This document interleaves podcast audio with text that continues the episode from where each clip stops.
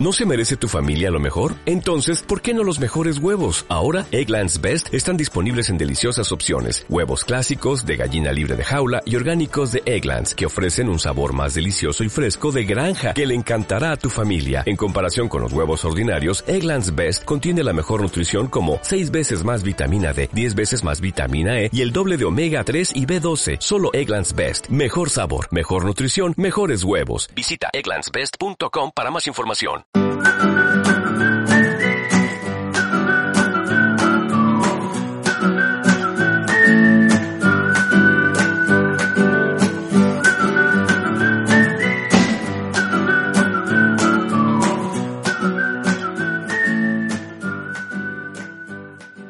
Hola, bienvenida y bienvenido a Postales desde Estonia, el podcast en el que te enviamos postales sonoras desde este país báltico.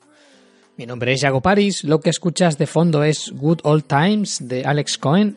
Y bien, en el día de hoy, mmm, después de haber emitido dos programas en los que he hablado del vecino país báltico de Lituania, mmm, retomo mis habituales audios de Estonia. Esto no deja de ser postales desde Estonia. Así que bien, ahora en este podcast mmm, volveré a hablar de algo que en el fondo es muy característico de este país y es básicamente el frío. Bien, creo que uno de los aspectos que más pueden condicionar la vida en Estonia y que sobre todo es lo primero lo que piensas cuando vienes desde fuera es el hecho de bueno de que es un país frío, es un país que bueno que, que linda con lo nórdico y, y bueno, pues que tienes que ir concienciado de que vas a un sitio donde posiblemente vas a pasar bastante frío.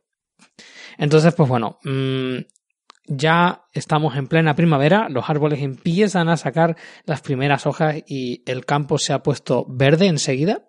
Así que bueno, en plena primavera he querido hacer balance de cómo es pasar un invierno en Estonia, puesto que yo mm, precisamente llegué justamente cuando el poco calor que puede hacer por aquí ya se estaba extinguiendo, llegué en pleno otoño, con lo cual mmm, lo único que he vivido es, digamos, la parte de pocas horas de luz y frío. Ahora empieza a ser un poco más de calor y, bueno, pues me gustaría hacer un balance para contar cómo se vive mmm, desde viniendo de un país mucho más cálido, pues cómo se vive la experiencia de pasar un invierno en Estonia.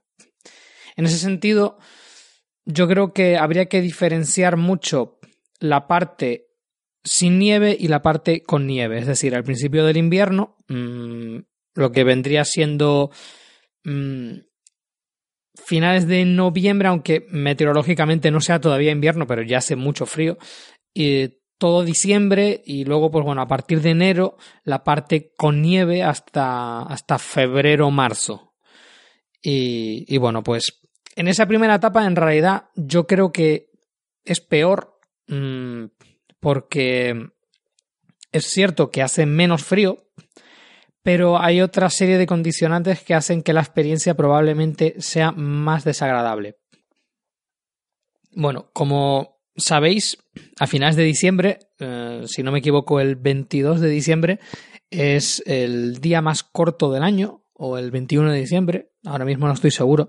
Entonces, bueno, pues en esa época digamos, en el, momento en el que menos horas de luz puedes tener en Estonia, eh, de por sí el sol sube poquísimo, apenas se nota muchísimo en el, en el horizonte. Que, el sol apenas sube hasta el punto de que si tienes enfrente una casa de apenas dos pisos, ya no ves el sol, ¿no? Entonces, bueno, el sol sube bastante poco y se va muy pronto. Entonces, amanece a lo mejor sobre las 7, las 8 pero a partir de las 4 ya apenas hay luz y de por sí durante todo el día no es que haya demasiada luz, pero a partir de las 4, 4 y media ya prácticamente no hay nada de luz. Entonces el día se hace muy corto. Es verdad que en otros países como, como Suecia o como Rusia es todavía peor, pero aquí ya se nota que mm, en el invierno hay pocas horas de luz. ¿Qué es lo que ocurre en, el, en la etapa en la que no hay nieve? Pues que como la luz no se refleja en la nieve, Mm, todo está mucho más oscuro, se nota una barbaridad, parece, parece una tontería, pero se nota muchísimo la diferencia de que haya nieve a que no haya nieve. Y cuando no hay nieve, que es a principios de, invierno, porque estás rondando el cero, pero no llegas realmente a hacer tanto frío, entonces todavía llueve o hace agua nieve, pero se derrite rápido. El día es bastante oscuro y encima, como no hay nada de vegetación, pues el paisaje te puede afectar. A mí no me afecta realmente porque en realidad es una cosa que ya sea porque es algo que no he vivido o porque de por sí me gusta, lo cierto es que es algo que, a mí me llama la atención y, lo disfruto, pero yo entiendo perfectamente que haya gente a la que se le pueda bajar el ánimo porque lo que ves por la ventana no es demasiado halagüeño. Entonces, pues bueno, mm, en cambio, eh, a partir de enero y febrero, cuando ya hay nieve normalmente perpetua, porque no se llega a derretir y cuando, cuando nieva, pues se mantiene, Mm, todo cambia bastante. Para empezar, porque yo considero que la nieve es preciosa. Entonces, el paisaje de repente es brutal. Y más si no estás acostumbrado a ella. Porque yo lo máximo, lo más cercano que he estado a ver nieve es haber vivido en Madrid y en los mm, siete años que estuve, nevó a lo mejor tres, cuatro veces en el centro y nunca llegó a cuajar. Es decir, cuando caían los copos de nieve al suelo se derretían. Entonces yo nunca he visto realmente un paisaje nevado en una ciudad. Y bueno, pues poder mirar por la ventana y ver todo nevado, la verdad es que se agradece un montón, pero es que encima hay mucha más luz y hace que todo sea más agradable. Y bueno, también en, en febrero, marzo ya se nota que, que le has ganado una mm, o a lo mejor dos horas de luz al día y entonces pues es bastante más cómodo Mm, y, digamos que a mí personalmente, digamos que la parte final del, del, invierno me gusta más que la inicial por todos estos aspectos. ¿Qué problema puede haber? Pues que hace mucho más frío. En, en febrero lo normal es que mm, estemos durante todo el día bajo cero. A lo mejor, pues bueno, una máxima de menos 3, menos 5, pero bajo cero siempre. Y es muy habitual que haya temperaturas de menos 18, menos 20 grados en el momento más frío del día. Incluso en los días más duros eh, hace menos 10, menos 15 a las 3 de la tarde. Entonces, bueno, pues sí que es verdad que eso puede ser un impedimento. Yo siempre he sido mucho más eh, fan del frío que del calor. De hecho, los veranos en Madrid a mí me afectaban mucho porque realmente me resulta tremendamente incómodo mm, hacer vida eh, cuando hace tanto calor. Entonces yo venía con muchas ganas de, ver si realmente a mí me gustaba tanto, tanto el frío como creía. Y lo cierto es que es verdad que vivir mm, de manera perpetua bajo cero no es lo mismo que a lo mejor eh, vivir a 5 o 6 grados. Está claro que es mejor eh, esto último. Pero bueno, como experiencia está genial. Mm, porque, porque bueno, al ser tan distinto a España, pues mm, yo me lo tomo como una aventura y realmente lo disfruto un montón. Y, bueno, pero sí que es cierto que te limita bastante en el sentido de que, para empezar, caminar entre la nieve es, es más incómodo que cuando no hay nieve. Y parece mentira, pero pero también es verdad que al final, cuando hace tanto frío, aunque sea de manera subconsciente, eh, tienes como menos eh, interés en salir, te da como un poco más de pereza y notas realmente la limitación física, meteorológica de, salir. Entonces acabas pasando más tiempo en casa del que te gustaría. Pero bueno, es una, etapa del año. Mm, para mí, en ese sentido, lo, lo más peligroso eh, está en la, en la etapa inicial del invierno, que es cuando estás rondando el cero, porque todavía no hay nieve en las calles, pero como encima es un país muy húmedo en el que normalmente las calles están mojadas, pues cuando se va el sol, normalmente el piso se, se hiela. Entonces, de repente resbala un montón caminar por la acera, hay que tener mucho cuidado, hay que ir con pasitos muy cortos mirando al suelo, es tremendamente incómodo. Y eso me parece mucho peor que caminar entre la nieve, que, simplemente con que tengas unas botas que sean impermeables, pues en realidad puedes caminar perfectamente. No es lo mismo que caminar en pleno mayo por la calle, pero no es tan incómodo. Parece, a lo mejor puedes pensar que es más incómodo caminar con nieve, pero es mucho peor caminar con el suelo congelado porque desliza una barbaridad. Yo nunca me he llegado a caer, pero vamos, en realidad ha habido varios momentos en los que el, pie se me ha ido completamente y he estado a punto de caerme. Entonces, mm, eso en ese sentido limita mucho más. Y bien, ya centrándonos en, digamos, la sensación del frío, mm, uno podría pensar que va a sufrir mucho más que cuando vive en España. Pero lo cierto es que precisamente como estás tan concienciado, pues lo que haces es abrigarte en consecuencia. Y entonces, pues, eh, te sorprende ver cómo en realidad pasas mucho menos frío del que creías. Hasta el punto de que yo hay días en los que mm, he pasado más frío en Madrid que en Estonia, porque claro, en Madrid vas más confiado, piensas que no hace tanto frío, entonces solo te pones una chaqueta y sales a la calle y realmente pues lo pasas mal y tiritas. En cambio, en Estonia, como vienes tan concienciado con mentalidad española de aquí hace un frío que te mueres, pues sales muy bien abrigado a la calle y es verdad que hace mucho frío y que lo notas en, en la cara y eso, y que no puedes sacar las manos de los bolsillos, pero pero realmente vas tan abrigado que el cambio no es tan grande. Entonces, al final, la clave está en, en, tener la ropa adecuada. Y probablemente en Madrid te puedes confiar y al final pasas mm, el mismo frío más que aquí. Otra cosa que también es importante es que, sobre todo si sales a la calle todos los días, al final el cuerpo se acaba acostumbrando a estas temperaturas y es como que mm, la piel se acostumbra mejor a esa temperatura y al principio a lo mejor te afecta más y te duele más y te tira más, pero poco a poco te vas acostumbrando y al final, pues bueno, el, cuerpo supongo que aprende a generar más calor y, a estar adaptado a una nueva situación. Entonces, mm, al final todo es una cuestión de ropa y de que, de que el cuerpo metabólicamente se acostumbre al, frío que hace. Y bueno, eh, una cosa que se me olvidó comentar con respecto a, al tema de inicio de invierno o final de invierno es que en el inicio del invierno todavía sigue lloviendo y llueve bastante porque encima Estonia es un país bastante húmedo, con lo cual llueve en la época de, de otoño-invierno, llueve prácticamente a diario. Entonces, la, la lluvia es mucho más incómoda que la nieve porque la nieve realmente es muy difícil que te moje, porque te cae como nieve y tendría que derretirse para mojarte, realmente es mucho menos incómoda y, en cambio la lluvia te limita mucho más.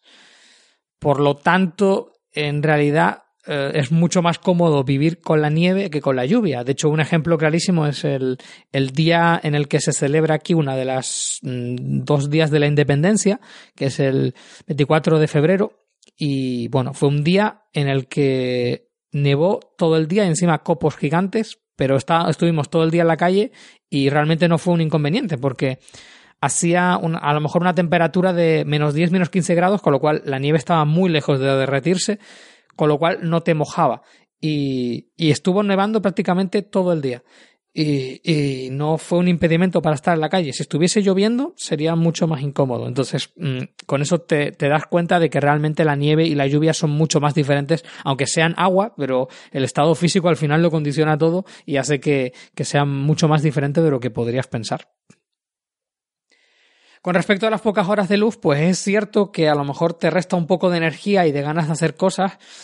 No es tampoco tan limitante, por lo menos en mi caso, como podría pensar, aunque sí que es cierto que hay gente que sufre mucho, yo en lo que más lo noté es una cosa que yo pensaba que era un poco, pues, mm, no digo invención, pero digo, bueno, a mí yo creo que no me va a afectar. Y al final, pues yo creo que sí, es el hecho de, bueno, el tema de, la vitamina D y de la energía que, que sientes que tienes. A partir de diciembre o así empezamos a tomar eh, complementos, suplementos de, de vitamina D y bueno, yo empecé como diciendo, bueno, pues voy a probar y tal, pero no creo que realmente me haga falta. Y la verdad es que noté un cambio. Mm, pasé de, de que me costase despertarme, de, de remonorear en la cama por sentirme muy cansado, de dormir nueve horas y sentir que, que estaba igualmente cansado, a mm, pasar a mi ritmo habitual de siete ocho horas y estar mucho más activo y despertarme solo sin necesidad de mm, utilizar despertador, o sea que realmente parece que no, pero eso afecta mucho más de lo que inicialmente se podría pensar, sobre todo porque no es solo que aquí el sol pegue menos, porque aquí es muy típico que el día esté nublado, mm, sino que es también el, em, el, grado con el que te inciden los rayos, te tienen que incidir de una manera concreta y aquí no lo hacen en invierno, con lo cual es bastante necesario tener vitamina D según parece es algo que, que, es como muy habitual, es del día a día, todo el mundo la toma porque realmente es necesaria. Entonces, pues bueno, mm, eso ha sido el, eso es lo que yo más he notado el cambio de estación a, vivir en invierno. Es lo que más me ha podido afectar y bueno, con tener unos suplementos ya ha sido como más que suficiente para, para poder sobrevivir. Quizás estarás pensando em, que, que, bueno, que cómo se sobrevive a, a que haga tanto frío.